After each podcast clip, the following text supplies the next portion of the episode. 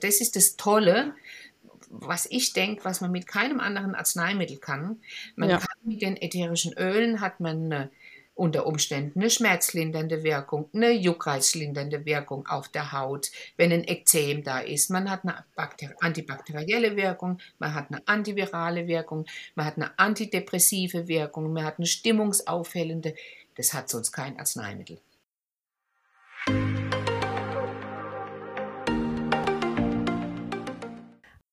Hallo, hier spricht Sabrina Herber von Vivere, der Schule für Aromatherapie und Aromapflege aus dem sehr schwülwarmen Hunsrück.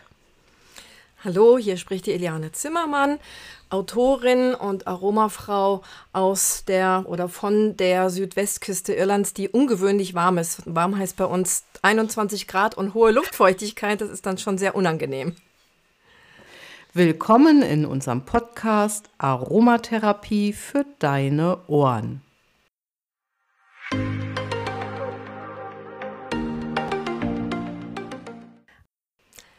Heute kannst du uns bei einem wirklich tollen, spannenden, abwechslungsreichen Gespräch zuhören, nämlich mit, das darf ich ja nicht mehr sagen, unsere Gästin. ne? Letztens habe ich Gästin gesagt, okay, mit unserem Gast, ganz altmodisch und äh, jemand, der wir schon ewig folgen, von der wir schon unglaublich viel gelernt haben, die darf heute mal so ein bisschen aus dem Nähkästchen plaudern, Sabrina. Wen haben wir zu Gast? Ja, wir begrüßen heute ganz, ganz herzlich eine ähm, für mich äh, tolle Aromafachfrau, Apothekerin, Destillateurin, Reisende, nämlich die Dorothea Hamm, auch gerne Dorle genannt. Liebe Dorle, magst du dich kurz selbst vorstellen? Ja, hallo, ich freue mich auch, dass ich heute als Gast hier bin. Wie gesagt, mein Name auf dem Papier ist Dorothea Hamm. Wie der Chavino mal so nett sagte, unter Aromafreunden heiße ich Dorle. Und das gilt so für alle Aromafreunde. Ich freue mich, dass ihr mich so wunderbar vorgestellt habt. Ja, mein Leben, mein Herz schlägt schon seit über 30 Jahren für die Öle. Und die wurden auch in meiner Apotheke sehr, sehr viel verwendet. Ähm, ja, man, ich kann vielleicht so sagen, die ätherischen Öle haben mich begeistert und ich habe auch einen Kreis von Ärzten in Karlsruhe damit infiziert.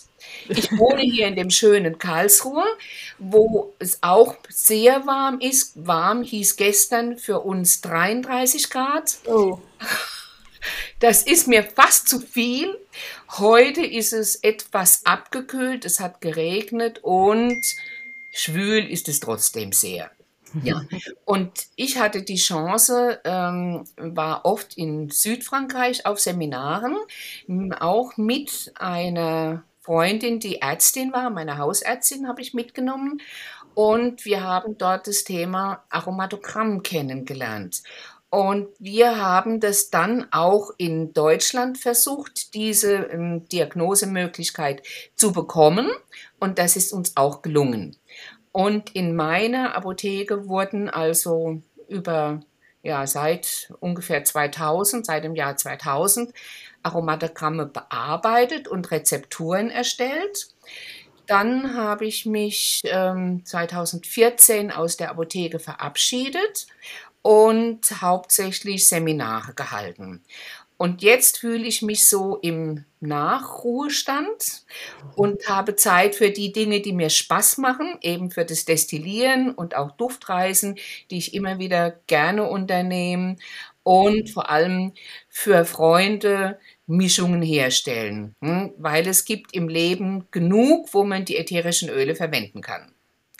Dorle, vielleicht müssen wir für alle, weil das Thema Aromatogramm ist natürlich eins, was uns sehr, sehr interessiert, äh, vermutlich auch die Pflegenden, die uns zuhören oder auch betroffene Menschen. Ähm, vielleicht erklärst du uns oder unseren Zuhörern und Zuhörerinnen mal, was ist denn ein Aromatogramm? Ich kann mir vorstellen, dass einige äh, davon noch nie was gehört haben. Ja, das ist ganz einfach. Jeder weiß, jeder in der Pflege oder in der Medizin weiß, was ein Antibiogramm ist. Das heißt, hier wird ein beim Patient ein Abstrich genommen und in ein Labor geschickt und man testet, welche Antibiotika hier gegen diesen Keim vorgehen und den bekämpfen können. Genau das Gleiche kann man auch mit ätherischen Ölen machen. Das heißt also, es wird ein Abstrich genommen beim Patient, meinetwegen aus dem Mund oder aus einer Wunde oder im Vaginalbereich.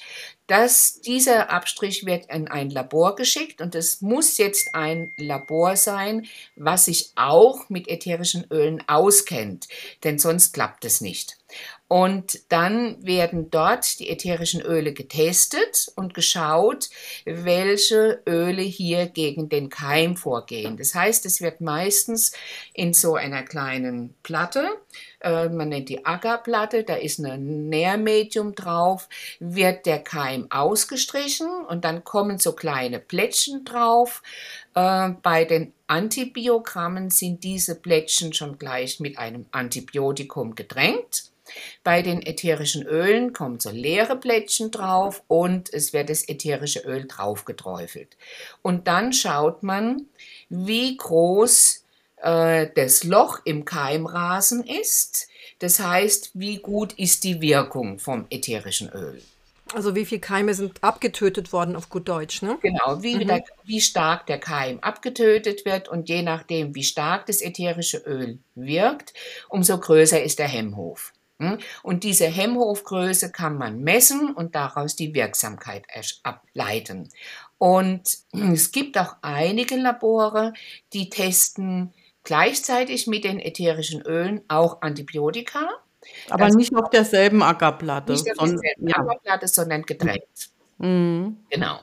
Und was eigentlich das Faszinierende ist dabei, der hat eine eine Freundin von mir hat ihre, hat als Schülerin 2002 eine Arbeit darüber gemacht und die hat damals festgestellt, wenn man einfache Antibiotika, ich sag jetzt mal einfache, wie Penicillin, was es schon seit vielen Jahren gibt, oder Ampicillin, wenn man die mit dem ätherischen Öl beträufelt, dass dann auch die einfachen Antibiotika wieder gegen schwierige Keime angehen können und ohne das ätherische Öl konnten sie das nicht. Und das hat mich sehr fasziniert.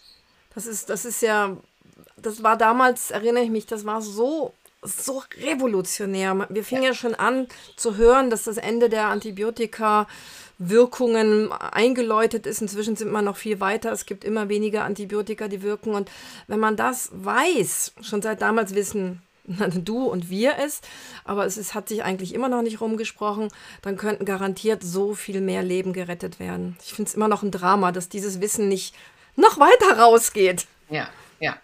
Und ich konnte immer versuchen, diese Ergebnisse auch zu verbreiten. Dolle, du hast eben gesagt, du warst in Südfrankreich und hast es dort kennengelernt. Also gibt es das ja auch in, in anderen Ländern, sprich in Frankreich gab es ja diese Form der, der äh, Keimbeobachtung und der Behandlung von Keimen mit ätherischen Ölen ja dann schon länger als, äh, als hier, oder? Ja, in Frankreich war das, äh, werden auch die ätherischen Öle von Medizinern schon lange eingesetzt oder länger wie bei uns. Äh, allerdings verwenden die oft andere Öle wie wir. Und es war, glaube ich, gar nicht ein Labor in Frankreich, sondern damals eins in, in der Schweiz, in der französischsprachigen Schweiz, in Genf. Und wir haben es dann geschafft, dass es auch in Deutschland in den Laboren ähm, diese äh, Aromatogramme gemacht werden. Ja, aber du, das kann man sich ja nicht so vorstellen, dass du gesagt hast, okay, das gefällt uns jetzt, jetzt äh, gehen wir mal über die Grenze und ab jetzt machen wir das hier. Das ist ja äh, doch äh, vermutlich ein bisschen mehr Aufwand gewesen. Ich denke, du musstest da einige Steine ins Rollen bringen, oder? Ja, es war schon ein bisschen schwieriger. Wir sind also zu dritt losmarschiert. Eine Freundin von mir, eine Apothekerin, eine Kollegin und eine Ärztin. Und wir sind zu dritt in das Labor in Karlsruhe marschiert, haben einen Termin ausgemacht und haben gesagt, wir wollen, dass ihr uns Aromatogramme macht. Wir haben auf den Tisch gehauen. So ungefähr. Super. Und ähm, es war ganz interessant. Äh, die haben gut zugehört. Die ähm, war auch ein Arzt, ein Mikrobiologe und eine Laborkraft dabei. Und dann haben die gesagt, ja, dann müsst ihr uns sagen, wie das geht. Und dann haben wir ihnen die Informationen gebracht, die wir hatten aus Frankreich. Wir hatten sie allerdings nur auf Französisch, haben die denen weitergegeben und dann haben die damit angefangen. Und das war 1998, das ist also schon recht lange her. Wahnsinn. Dieses Labor in Karlsruhe macht es leider nicht mehr, aber später kamen dann andere Labore auf uns zu und haben gesagt, oh, bei uns würde das gut ins Portfolio reinmachen, reinpassen. Wie macht man denn das? Könnt ihr uns Informationen geben? Und dann habe ich den anderen Laboren auch Informationen gegeben. So wurden es dann mehr. Also ich glaube, es sind jetzt in Deutschland fünf, sechs Labore, die das können. Ja, und ich meine, das sind ja, und, und wenn ich gucke, sind sogar recht große und bekannte Labore dabei, mhm. die das machen. Wenn, wenn ich gucke hier Biofis, die sind ja ziemlich bekannt, die machen ja ganz, ganz viel auch an, an ganz. Das, das äh, ist immer so mein Problem, wenn ich über die Aromatogramme berichte ähm, und erzähle, ja, das schickt man dann ins Labor und wenn dann so Mediziner dabei sind, dann haben die immer so, so ein leichtes ähm, Lächeln im Gesicht, kein so wohlgesonnenes, so eins, ah ja, so irgendein Dorflabor wird sich da mal dran rumprobieren. Wenn ich denen dann aber sage, was für Labore das tatsächlich sind, ach nee, die machen das das auch? Herr Biofis, so, ja. ganz immun. Das ja. ist ein großes Labor in Mainz. Die haben ja. ein Haus, wo sie, wo sie das testen. Äh, dann auch Enderosan in Bad Bocklet. Das ist auch kein kleines Labor. Dann, was war es noch? Ähm, Biofis, ganz immun, Enderosan. Mikroök ist ein großes Labor in Herborn. Ja. Und die dann Rössler ist, glaube ich, kein so großes Labor. Und Lab4U in München ist auch ein Riesenlabor. Also mhm. schon große Labore, die durchaus aber auch, sag ich mal, ganzheitliche Ansätze haben in, ihren, in ihrer Arbeit. Ja, aber das ist ja fast, das muss ja heute fast selbstverständlich sein, auch dass ja. man ganzheitliche Ansätze hat. Ähm, aber, aber, damit war es ja kurz, noch nicht getan. Mal oder? kurz dazwischen. Wir sind, wir sind ja hier auf einer wirklich extrem ähm, schulmedizinischen Ebene. Wir, wir erfüllen oder Dorle und die Labore erfüllen damit ja auch den, ähm, die Forderung, dass Experimente wiederholbar sein müssen. Ne? Nur weil einer mal irgendwie eine Sache rausfindet, heißt es ja noch nicht lange, dass es gültig ist. Es ist jetzt über viele Jahrzehnte alles wiederholt worden. Das heißt, wir, wir können auch heute immer noch Journalisten schreiben, mit ätherischen Ölen zu arbeiten, ist Esoterik. Ich meine, Oh, auch sowas, was mich wieder so ärgert. Ne? So Menschen wie Dorle haben das jetzt über so viele Jahrzehnte auch, wie soll man sagen, sie, haben, sie hat ja größtenteils kostenlos ihr Wissen auch weitergegeben. Und so muss es ja auch sein, wenn etwas Neues etabliert wird. Und trotzdem mm, hält sich einfach diese Behauptung, ja, man muss halt dran glauben und das ist halt alles Esoterik. Also insofern ganz lieben Dank, Dorle, schon mal an dieser Stelle, wie, wie du dafür gekämpft hast. Es ist einfach toll. Ja, also heute in der Medizin muss ja alles evidenzbasiert sein und doppelblind. Ja. Und äh, Doppelblinduntersuchung können wir mit ätherischen Ölen eigentlich nicht machen, weil wir sind nicht blind. ja. Äh, ja, wir sind auch nicht doppelblind und wir sind Nasenmenschen und ein Duft hat halt einen Geruch und äh, den kann ich nicht verdecken mit was anderem. Ne? Das heißt also, die, die ätherischen Öle sind ja nicht nur, sag ich mal, jetzt antibakteriell und antiviral wirksam, sondern die haben ja auch noch eine Wirkung auf die Psyche. Und das können wir halt nicht doppelt verblinden, weil jeder Duft riecht und wir müssen ja oft auch individuelle Düfte verwenden. Und das war auch immer mein Bestreben, wenn ich mhm. eine Rezeptur erstellt habe, dann soll die auch für den Patienten gut riechen. Äh, und dann muss die auch schön sein, dann muss die im Duft rund sein, dass es auch dem Patient gefällt und dass er es nicht ablehnt. Und da kommt ja jetzt auch noch dazu, dass Düfte mit Erinnerungen verbunden sind. Und wir können beim Patient keinen Duft verwenden, mit dem er eine negative Erinnerung verbindet. Das ja. heißt also, ich muss im Prinzip, und das macht die Aromatherapie etwas schwierig, sie ist letzten Endes individuell, weil ich auf den Menschen eingehen muss, auf seine Vorlieben, auch auf, bei den Düften und auch auf seine Unverträglichkeiten eventuell, hm, wenn ich eine Rezeptur erstelle. Das heißt, es ist letzten Endes nur im individuellen Rahmen möglich und dadurch wird es nicht so von der breiten Masse anerkannt. Hm? Also ich kann es einfach nicht doppelt verblinden.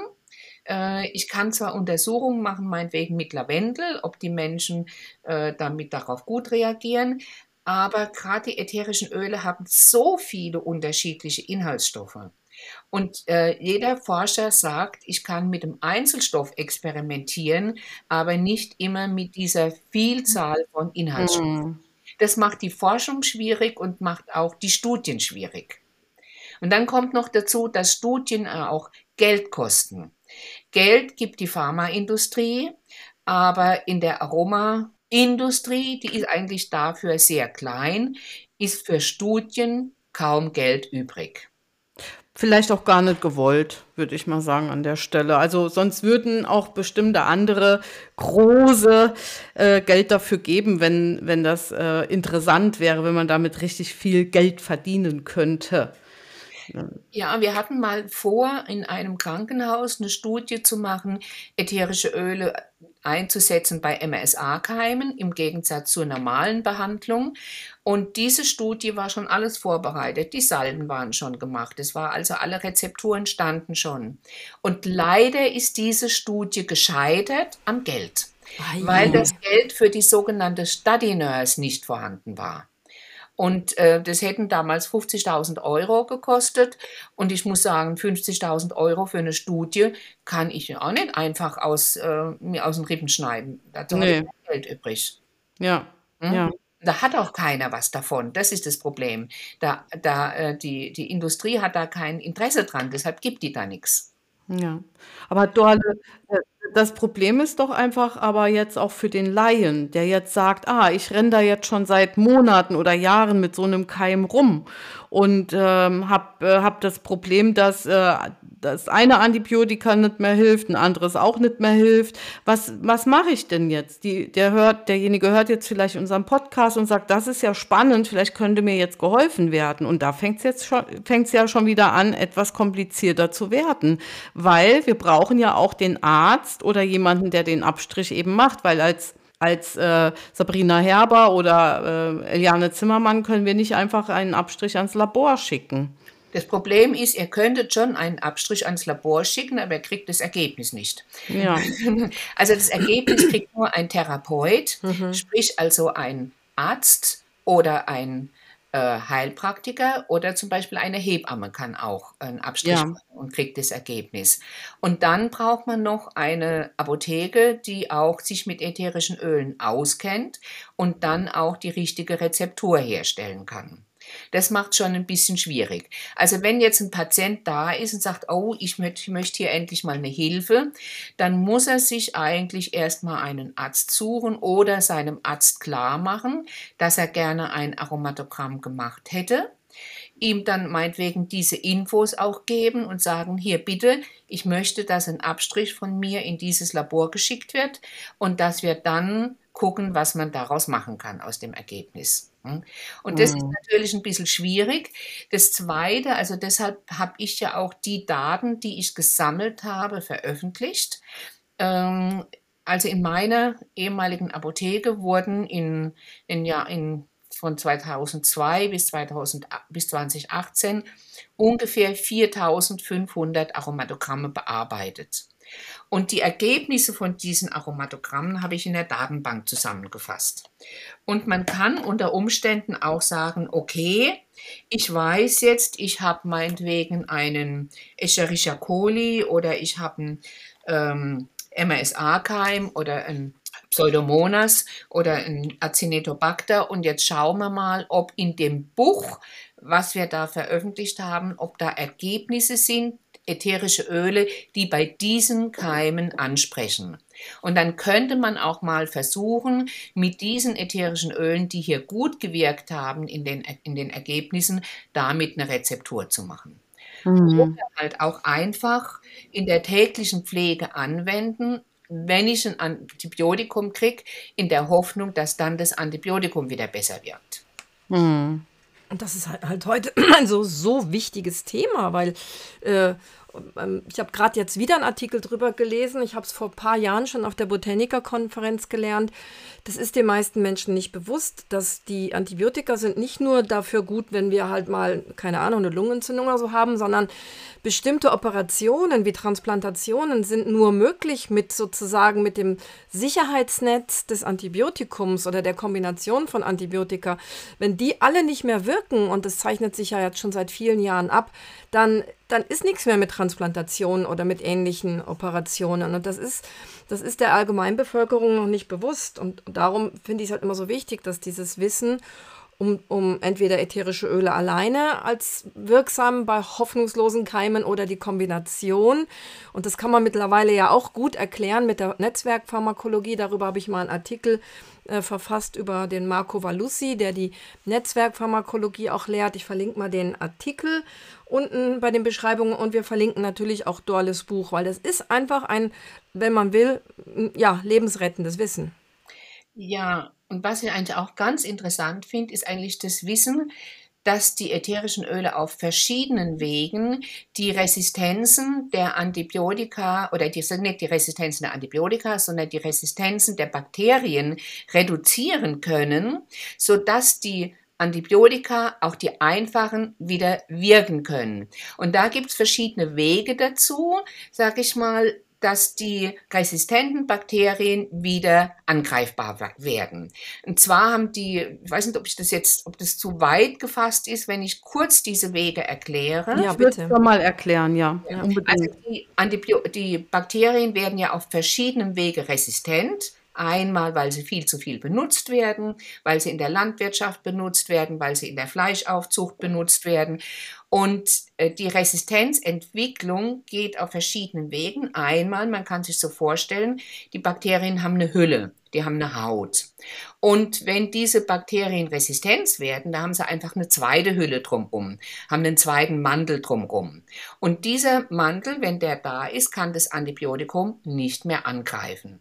Und jetzt können die ätherischen Öle auf verschiedenen Wegen diesen Mantel wegputzen, weglöschen, sodass das Antibiotikum wieder angreifen kann.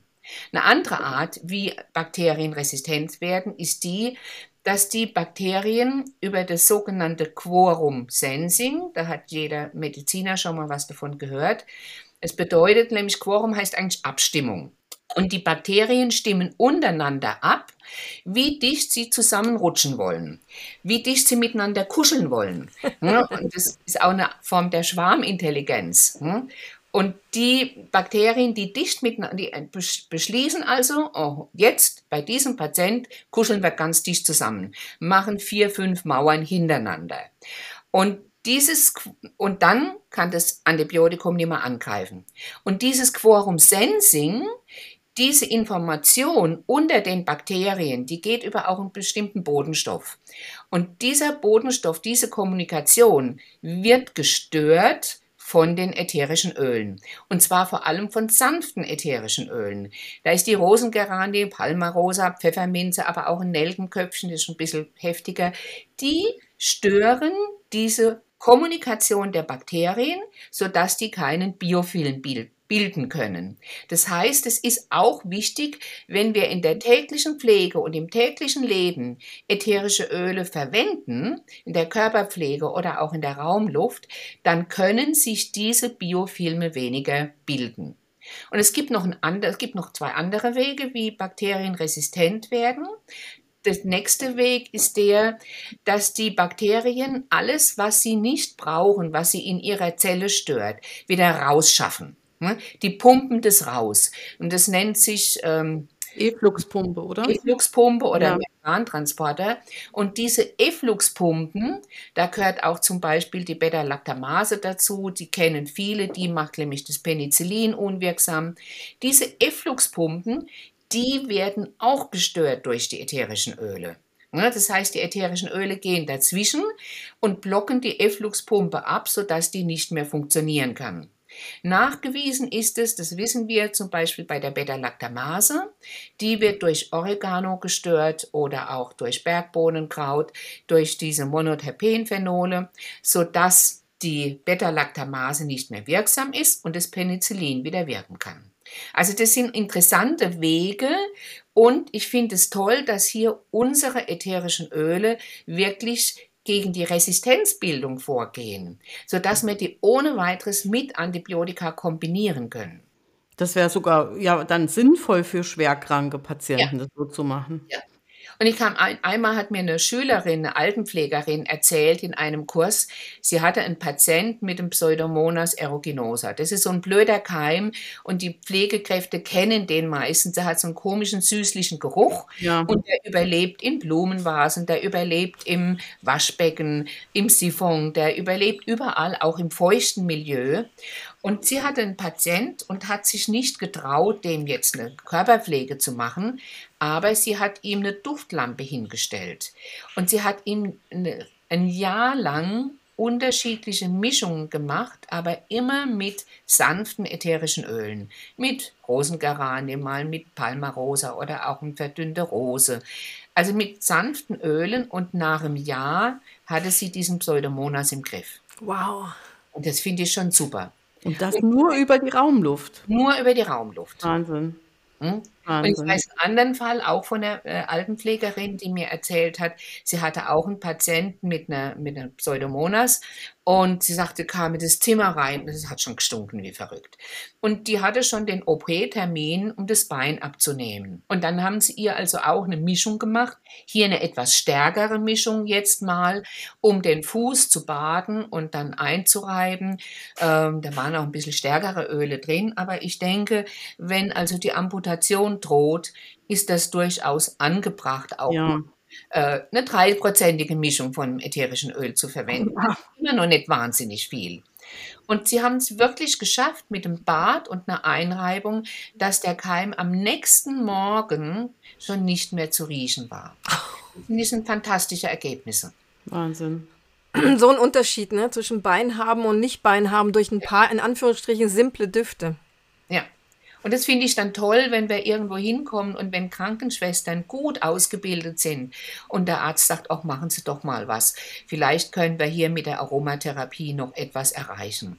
Ja, ich habe ja also wir haben, ich äh, habe ja ähm, zwei, drei, vier jetzt mittlerweile Schülerinnen aus dem Kinderhospiz Sternenbrücke in äh, Hamburg. Und äh, die, die Andrea, die ist jetzt fertig schon eine Zeit lang mit ihrer Ausbildung bei mir, aber die ist auch so eine mutige und äh, die werden da auch voll unterstützt. Und die Eltern in den Kinderhospizen, die sind auch so dankbar für für nicht medikamentöse Hilfe, weil die schwerkranken Kinder ja einfach so viel an Medikamenten bekommen. Und die haben ja eben oft solche Keime, auch die Kinder. Krankenhaus rein, raus, dann hier ein neuer Katheter, da ein neuer Zugang, da eine Beatmung. Und äh, die haben jetzt schon ganz häufig mit einfach mit Thymianhydrolat in der Hautpflege die Keime auf der Haut wegbekommen. Also ja. so einfach, wo die sagen, und die machen da schon Monate oder zum Teil Jahre mit rum, die Kinder.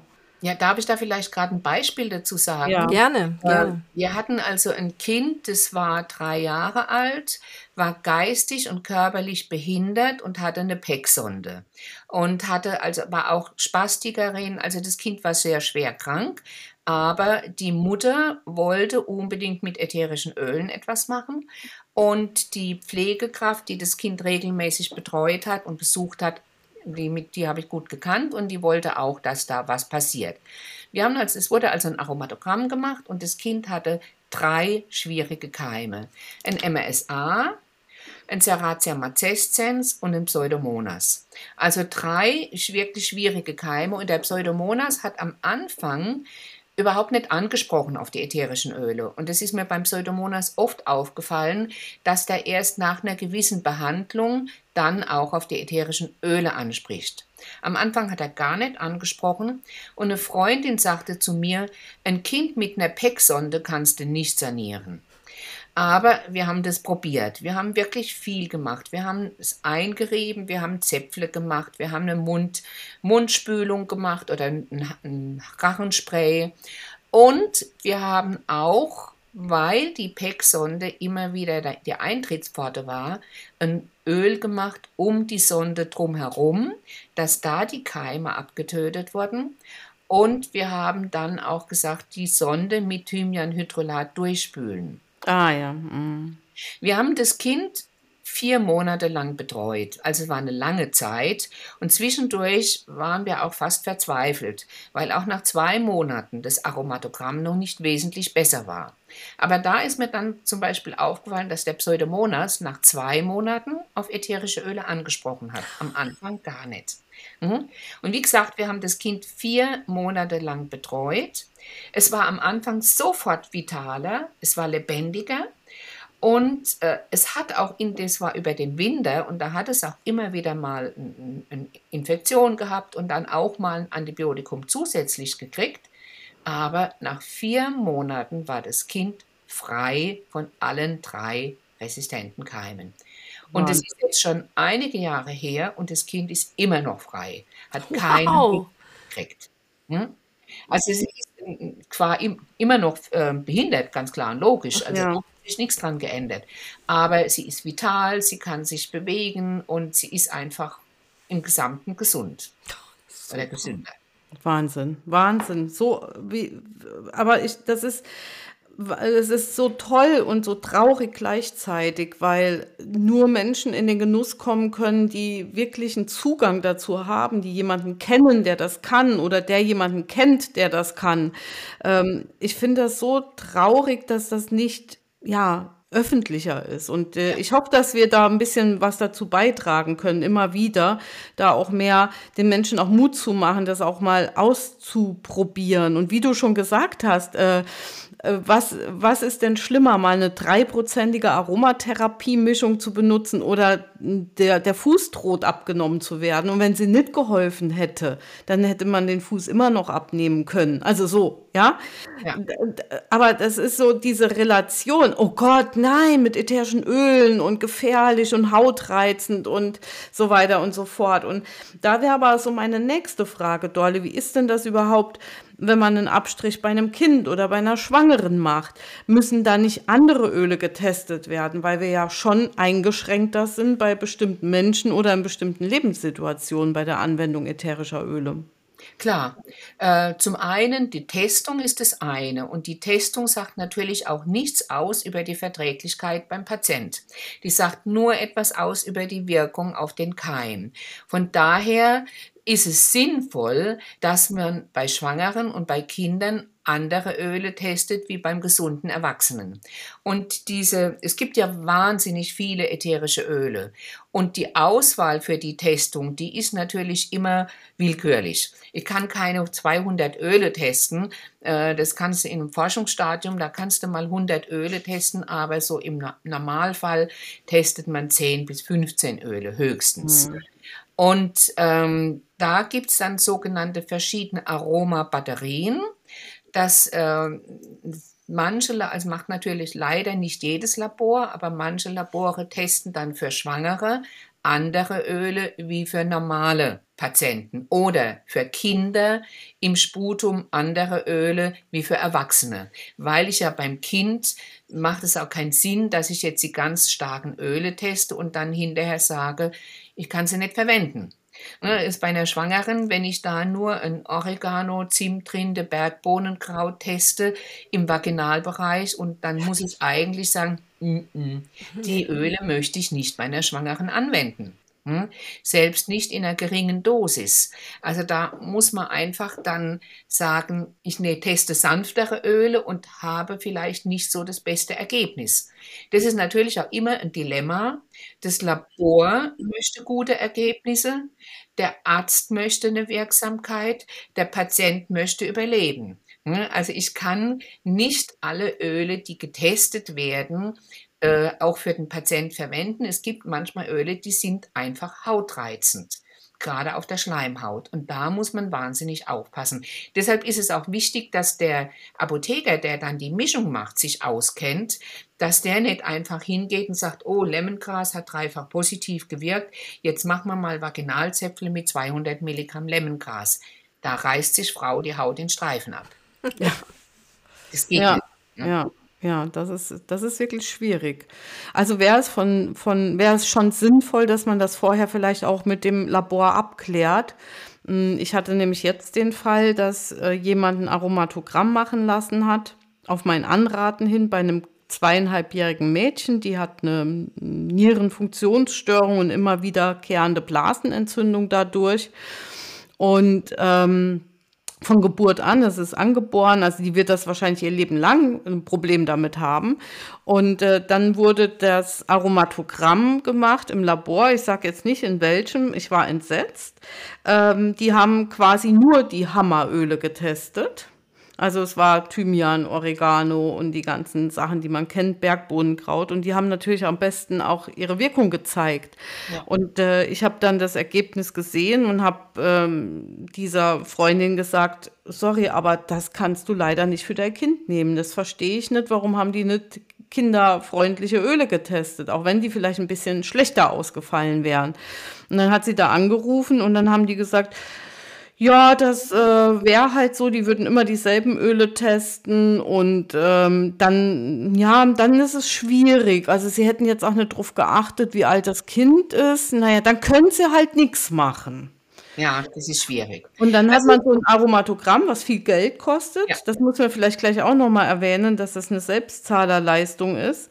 Ja. Ähm, und die Mutter konnte quasi mit dem Aromatogramm in dem Fall gar nichts anfangen. Ja. Das bedeutete, wir haben uns dann zusammen überlegt, was kann sie machen und haben dann einfach mildere Öle ausgewählt. Es dauert vielleicht einfach ein bisschen länger und schauen uns jetzt mal an, wie die Sache weitergeht.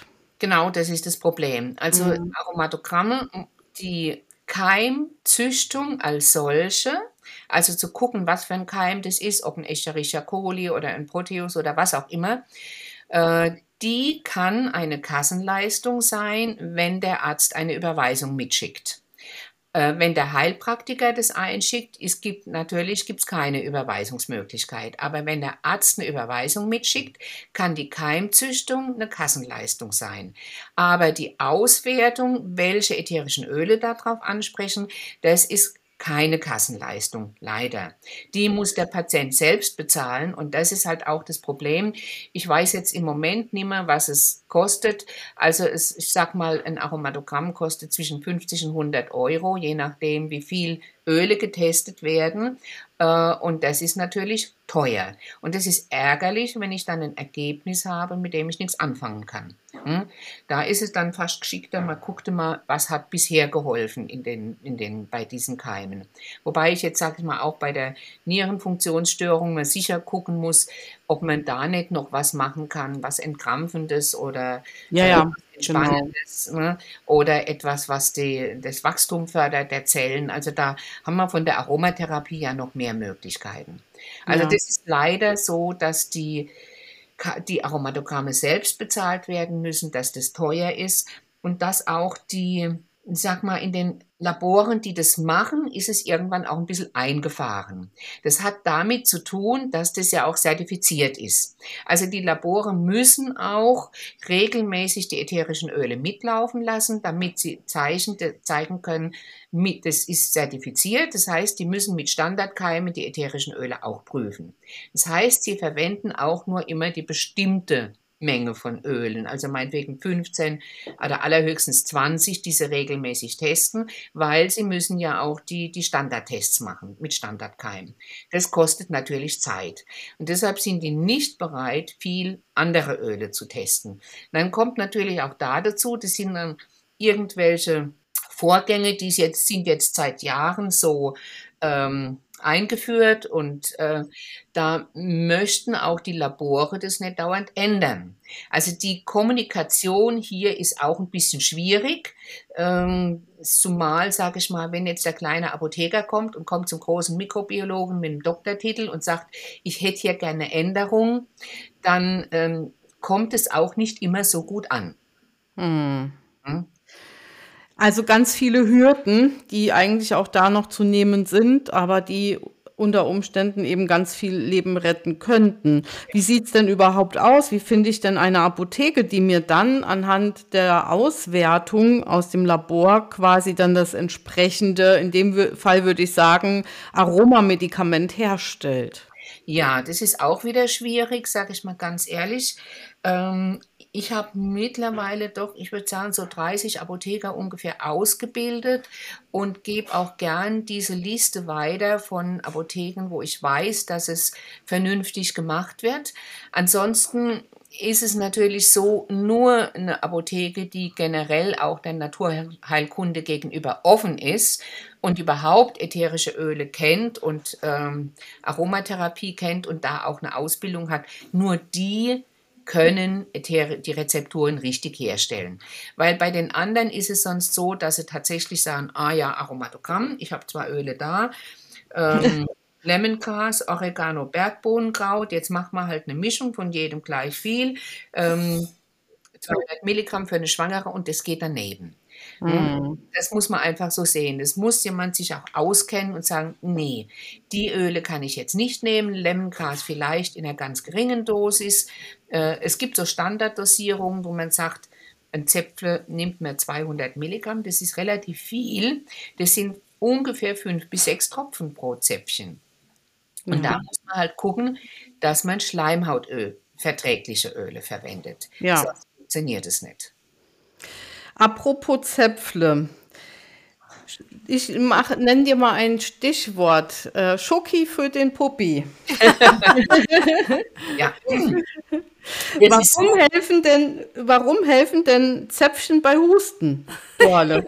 Ja, also Zäpfchen sind eine gute Applikationsform, sagt der Apotheker, weil sie systemisch wirken, weil sie in den Körper reingehen, ins Blut direkt, ohne die Leber zu belasten. Von daher ist es eine super Methode, ist aber bei uns letzten Endes, hm, sage ich mal, wird nicht so gut akzeptiert die äh, Patientencompliance heißt es äh, wissenschaftlich, ist nicht sehr gut bei der Anwendung von Zäpfchen, weil, und jetzt kommt's, für meine Zäpfchen-Rezepturen verwende ich immer Kakaobutter.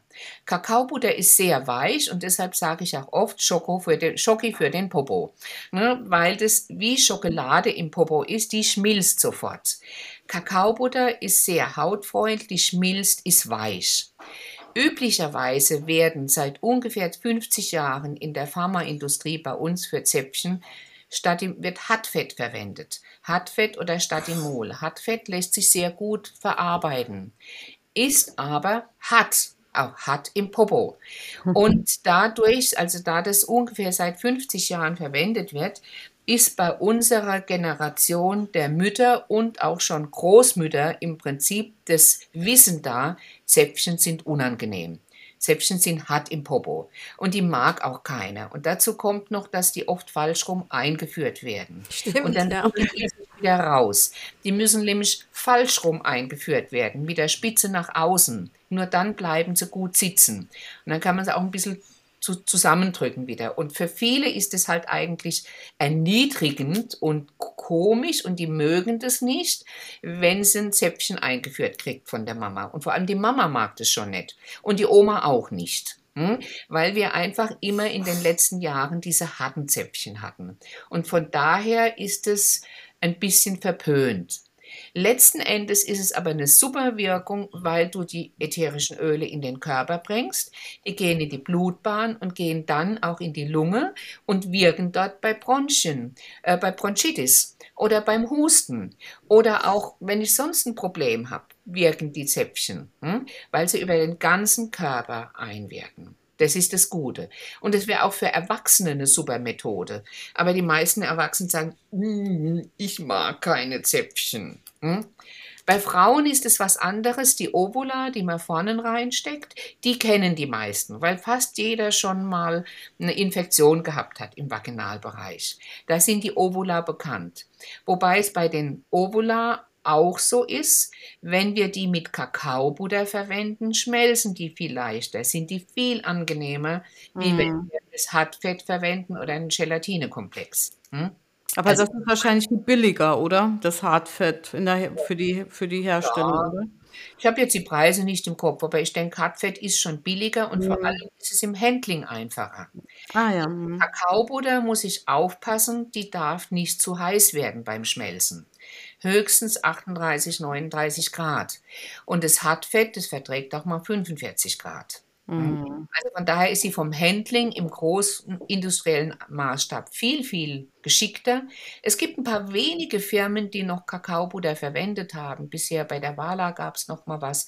Aber im Großen und Ganzen werden eigentlich für die Zäpfchen immer das Hackfett genommen.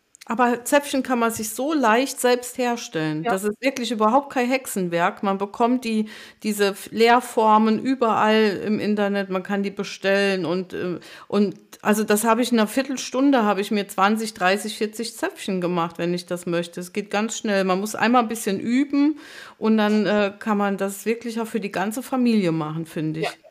Man muss zielen können, man muss das Loch treffen, der Form. Der Form, ja. Das kann man ja mit Pipetten machen. Das geht ja ganz gut.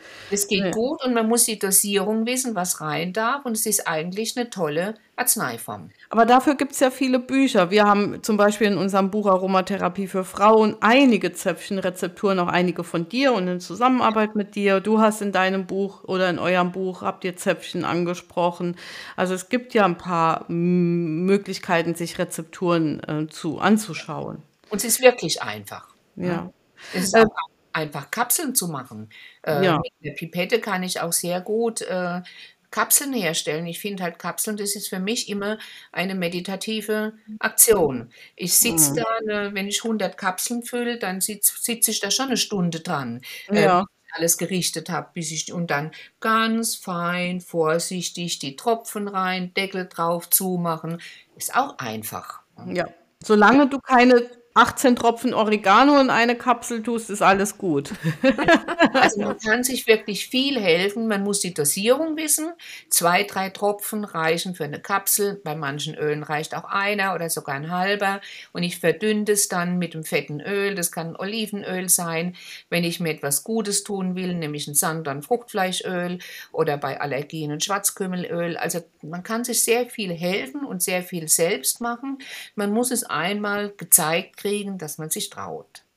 Noch einen kurzen Sprung zurück zum Aromatogramm. Das müssen wir, glaube ich, noch erzählen. Bei welchen Keimen kann man denn ein Aromatogramm machen? Weil das ist, glaube ich, auch nochmal wichtig zu verstehen, Ja. dass es eben nicht bei allen Keimen möglich ist. Es geht also nur bei Keimen, die auch an der Luft wachsen. Das sind die sogenannten aeroben Keime, weil die, wenn ich die auf einer Ackerplatte ausstreiche, kommt ja auch Luft dran. Bei diesen anaeroben Keimen, das sind also die, die unter Luftabschluss wachsen, die meinetwegen in einer tiefen Höhle drin wachsen, geht schon bei, der, äh, bei den Zahnfleischhöhlen los, als bei den Taschen. Also was tief in einer Höhle wächst an Keimen, die kann ich auf der Platte nicht ausstreichen, da brauche ich andere Methoden. Da gibt es andere Methoden, die kann man in einer Nährlösung wachsen lassen. Da wird dann der Keim in die Nährlösung gegeben und die Dosierung der ätherischen Öle wird immer um 10 verdünnt. Das ist aber ein bisschen aufwendiger. In, ähm, oben im Norden in Kiel gibt es ein Labor, die machen das ganz clever. Die, haben, die, machen, äh, die testen Keime aus dem Mundbereich, ne, aus dem orodontalen Bereich. Und er hat eine spezielle Methode entwickelt, wie er auch diese Keime, die tief in den Zahnfleischtaschen wachsen, wie er auch die testen kann auf dieser Ackerplatte. Das ist eine ganz ähm, raffinierte Geschichte, aber das funktioniert. Also man kann Keime testen, die auf der Haut wachsen oder in einer Wunde oder auch in einer tiefen Zahnfleischtasche. Das geht. Man kann auch Pilze testen. Äh, normale Keime brauchen 36 Stunden, bis das Ergebnis da ist. Bei Pilzen braucht man 48 Stunden. Bei Pilzen, die sehr langsam wachsen, bei Dermatophyten, kann man keine Aromatogramme machen, weil die ätherischen Öle verdampft sind, bis der Ah. Keim richtig wächst. Also da müsste man nachbeduften und das ist nicht mehr mh, validierbar, heißt es dann. Also Ah. bei langsam wachsenden Keimen kann man nicht testen so. Und bei Viren geht es eben auch nicht. Bei Viren geht es auch nicht. Bei Viren kann man, man kann gegen Viren testen, aber das ist wesentlich komplizierter. Da muss man das Nährme Nährmedium mit dem Viren wachsen lassen. Also das kann ich auch gar nicht beschreiben. Das macht man auch letzten Endes gar nicht. Bei, Vir bei Virusinfektionen müssen wir eigentlich auf unser Wissen zurückgreifen, dass wir sagen, oh, das Öl, das Lemongras ist antiviral, Ravensara ist antiviral. Und das ist auch das Schöne, wenn wir eine Mischinfektion haben, wenn wir eine bakterielle und virale Infektion haben, das ist ja oft auch bei einer Lungenentzündung, bei einer Bronchitis, ja ja beides. Und dann kann ich auch nach dem Ergebnis vom Aromatogramm auch sagen, okay, jetzt mache ich zu dieser Mischung für den Patienten noch ein paar antivirale Öle dazu oder von den Ölen, die getestet wurden, suche ich mir die raus, die auch eine antivirale Wirkung haben und mache die in eine Mischung rein. Und mhm. das ist auch nochmal das Schöne, äh, wenn ich ein Medikament herstelle oder ein Arzneimittel mit ätherischen Ölen und mache das individuell, dann kann ich auch immer schauen, was hat der Patient sonst noch für Probleme. Aber dazu brauche ich auch wieder die Kommunikation mit dem Therapeut oder dem Patient dass ich weiß, aha, oh, der ist sehr, sehr empfindlich. Der ist also, der oder diejenige ist schon so ewig antidepressiv und, und also depressiv und traurig und kommt überhaupt nicht mehr auf die Beine. Dass man denen dann noch mal was dazu gibt, was ihre Depression wieder angeht. Also das ist das Tolle, was ich denke, was man mit keinem anderen Arzneimittel kann. Man ja. kann mit den ätherischen Ölen hat man eine unter Umständen eine schmerzlindernde Wirkung, eine juckreizlindernde Wirkung auf der Haut, wenn ein Ekzem da ist. Man hat eine antibakterielle Wirkung, man hat eine antivirale Wirkung, man hat eine antidepressive Wirkung, man hat eine stimmungsaufhellende. Das hat sonst kein Arzneimittel. Nee, das ist, äh, da, da ermutige ich auch immer die, die Pflegenden, die bei mir die Ausbildung machen, wenn die sagen, na, wir haben da ja auch Patienten, die haben immer mal wieder einen Juckreiz, aber eigentlich darf ich da jetzt schon, schon gar nichts mehr machen als Pflegende. Und dann sage ich immer, na ja, dann mach doch einfach eine beruhigende Haut, eine beruhigende Einreibung, weil der Patient unruhig ist, vielleicht auch durch den Juckreiz. Aber du mit deinem Hintergrundwissen, du weißt dann auch, ah ja, gleichzeitig ist das auch ein antimykotisch wirksames Öl, wie zum Beispiel der Lavendel oder die Rosengeranie. Die ist beruhigend, psychisch beruhigend, aber auch gleichzeitig Juckreiz stellen. Da kann ich ja nichts dafür, oder? Oder auch Rosenhydrolat oder ja, genau. genau. Das kann ich äh, für alles Mögliche einsetzen. Ja. Und das kann ich dem auf die Haut sprühen und es ist einfach nur eine begleitende Pflege. Genau, genau.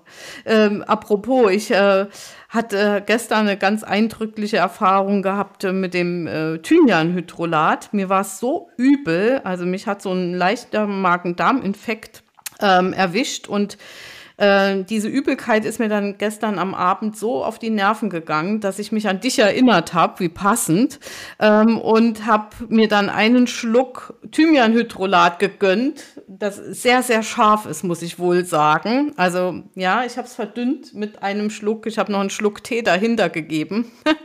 Aber meine Übelkeit hat sich innerhalb von einer halben Stunde erledigt. Also das war sensationell. Das hat ja. gut funktioniert. Das ist schon super. Hm? Mir ging es auch mal ähnlich und habe einen Tropfen Thymian, Thymol auf ein Stück Zucker gelutscht. Aber wie gesagt, einen Tropfen und der hat mich gesund gemacht für die ganze Woche. Wow. Ja, das ist, äh, ich meine, aber dafür braucht man auch das nötige Hintergrundwissen. Das sowas kann ich nicht einfach machen, wenn ich ähm, oder empfehlen. Also sowas kann ich auch nicht einfach empfehlen, wenn ich äh, nur mal äh, ein paar ätherische Öle verkaufen möchte und gar keine Fachweiterbildung oder Weiterbildung habe, finde ich, weil da muss man einfach ganz, ganz viel Bescheid wissen ähm, um das äh, auch richtig weiterzugeben. Man muss eben auch das Öl kennen, man muss dessen Nebenwirkungen kennen. Und das ist das Schöne an eurem neuen Buch. Ihr gebt dieses Fachwissen einfach weiter und jeder Laie kann sich da die fachlich korrekten Informationen herauspicken und kann dann dementsprechend auch ja, für sich das Passende finden, ohne Gefahr zu laufen, sich da auf Dauer wirklich Schaden zuzufügen. Ja, das war mir auch ein Bedürfnis, hier einfach das Fachwissen weiterzugeben. Und ich denke, dass das auch ein bisschen eine Hinderung ist für die Aromatherapie. Man muss wirklich Bescheid wissen. Ja. Äh, das ist es. Man muss sich auskennen, man muss auch die Gefahren kennen, auch welche Öle äh, meinetwegen hautreizend sind. Und das ist auch immer wieder die Frage, ich habe mal mit einem, mit einem Arzt in einer Klinik zusammengearbeitet, der wohl, ein Professor, der wollte jetzt auf Intensivstation bestimmte Öle testen. Und dann ist die, äh, hat dann Ergebnisse gehabt, die die Öle haben im Versuch super gut angesprochen. Und dann wollte er den Thymian-Thymol nehmen für die Raumbeduftung. Und dann war meine Gedanke gleich, das geht nicht. Ein Intensivpatient wird nicht akzeptieren, wenn der mehrere Stunden lang mit Thymian-Thymol beduftet wird. Auch, der, auch der, die Pflegekraft nicht. Nee. Und der hat natürlich, hat der Thymian-Thymol das beste Ergebnis gehabt. Aber ich habe ihm dann vorgeschlagen, das zu mischen mit, äh, ich glaube, was Lavendel, Koriander oder Meli äh, Lemongras. Dann wird das Ganze akzeptabel und dann auch nicht dauerhaft beduften, sondern meinetwegen ja. eine Stunde, abends noch mal eine Stunde. Äh, dauerhaft beduften tut uns auch nicht gut. Also das ist auch die Frage, wie kommt dann das Öl an die an den Wirkort dran. Das ja. muss man auch überlegen, wie bringe ich es dahin hm? und wie akzeptabel ist es. Ja, das ist ja, es gibt ja einige Studien, auch zum Beispiel zu, den, zu dem Delimonen, ähm, was wir in den Zitrusschalenölen finden, dass die antitumoral wirken. Aber wie kriegen wir es an den Tumor? Das ist ja eben immer die Sache. Und äh, Jan und ich, wir, unter, äh, wir erzählen auch immer im Unterricht oder auch in den ähm, Podcasts oder in unseren Blogbeiträgen, dass es schon hilfreich wäre, wenn wir einfach mehr zum Beispiel dementsprechende Nahrungsmittel zu uns nehmen, weil die ätherischen Öle kommen ja auch zum Teil aus unseren Nahrungsmitteln. Daraus werden sie auch gewonnen. Und wir müssen ja auch, es reichen uns ja auch manchmal Spuren davon. Und wir müssen ja nicht immer kiloweise in Form von Tropfen davon essen sondern es kontinuierlich in unseren Plan mit einzubauen, wäre wahrscheinlich eine Prophylaxe. Ja, also ich weiß auch, es gibt ja viele Probleme mit Hautkrebs äh, bei uns und ich habe auch in meinem Bekanntenkreis einige.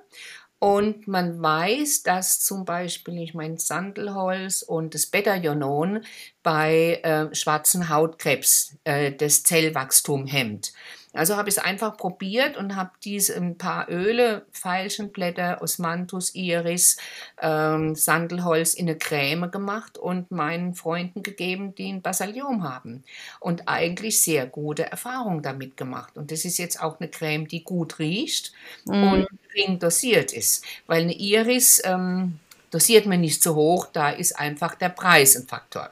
Boronia wäre sicher auch denkbar, oder? Äh, ja, ne? ja, ja, das habe ich gerade gerade aus von meiner Reise mitgeschmuggelt. Das enthält, glaube ich, am meisten Ionon von allen, aber das ist halt auch so teuer. Auch Wobei teuer. ich habe auch, habe es in Jojoba äh, verdünnt ähm, dabei, weil eben das, da lege ich Wert auf Ionon für einen guten Bekannten, der Prostatakrebs hat.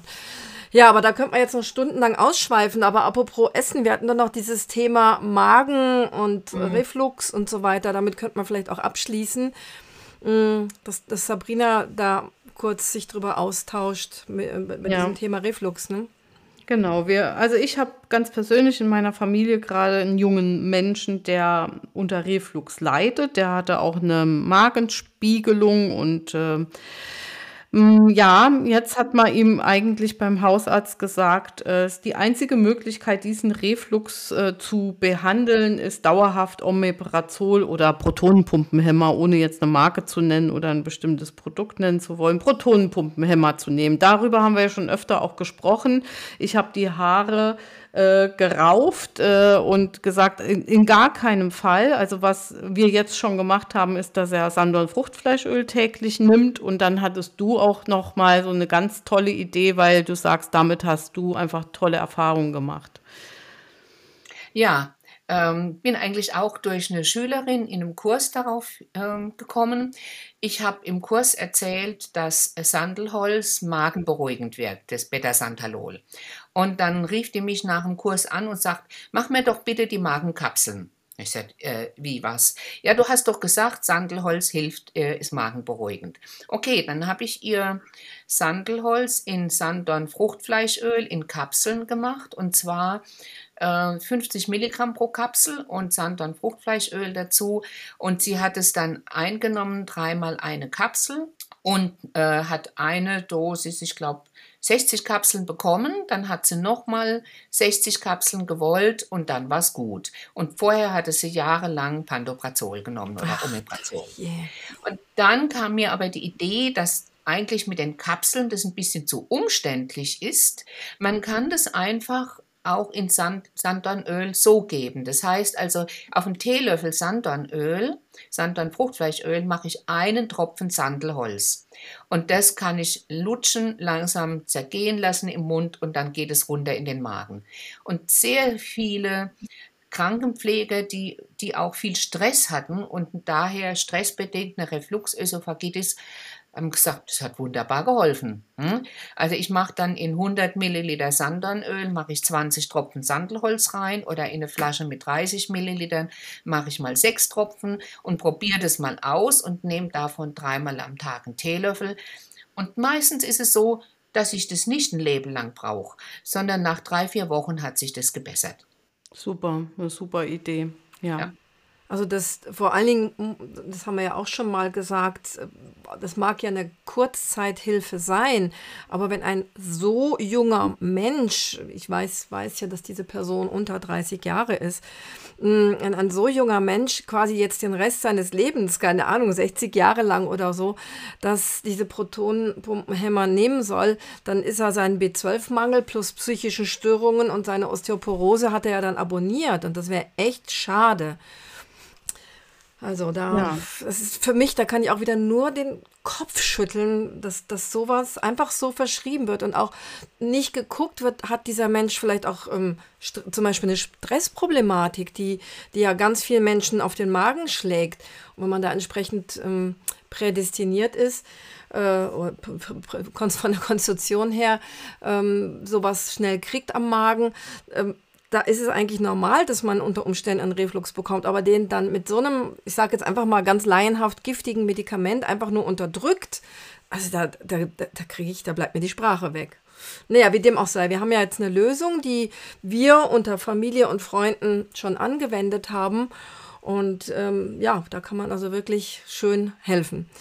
Ich denke, damit kommen wir zu unserem Extra-Tipp, Sabrina, um das jetzt nicht ewig, wir könnten natürlich jetzt noch fünf Stunden reden, nicht ewig werden lassen. Das ist so spannend auch für uns noch. Also ich habe heute auch wieder einiges dazu gelernt. Ja, bevor wir zu unserem Extra-Tipp kommen, möchte ich mich natürlich auf jeden Fall bei der Dorle auch bedanken, dass du die Zeit gefunden hast und du hast die schon, schon mal für uns gefunden und zwar doppelt und dreifach. Dafür auch nochmal herzlichen Dank. Ähm, und äh, wir freuen uns auch sehr, dass äh, du so eine nahbare, äh, mitteilungsbedürftige Aromafachfrau bist, weil auch das ist äh, heutzutage auch nicht so selbstverständlich, dass jeder auch sein Wissen so gerne auch weitergibt.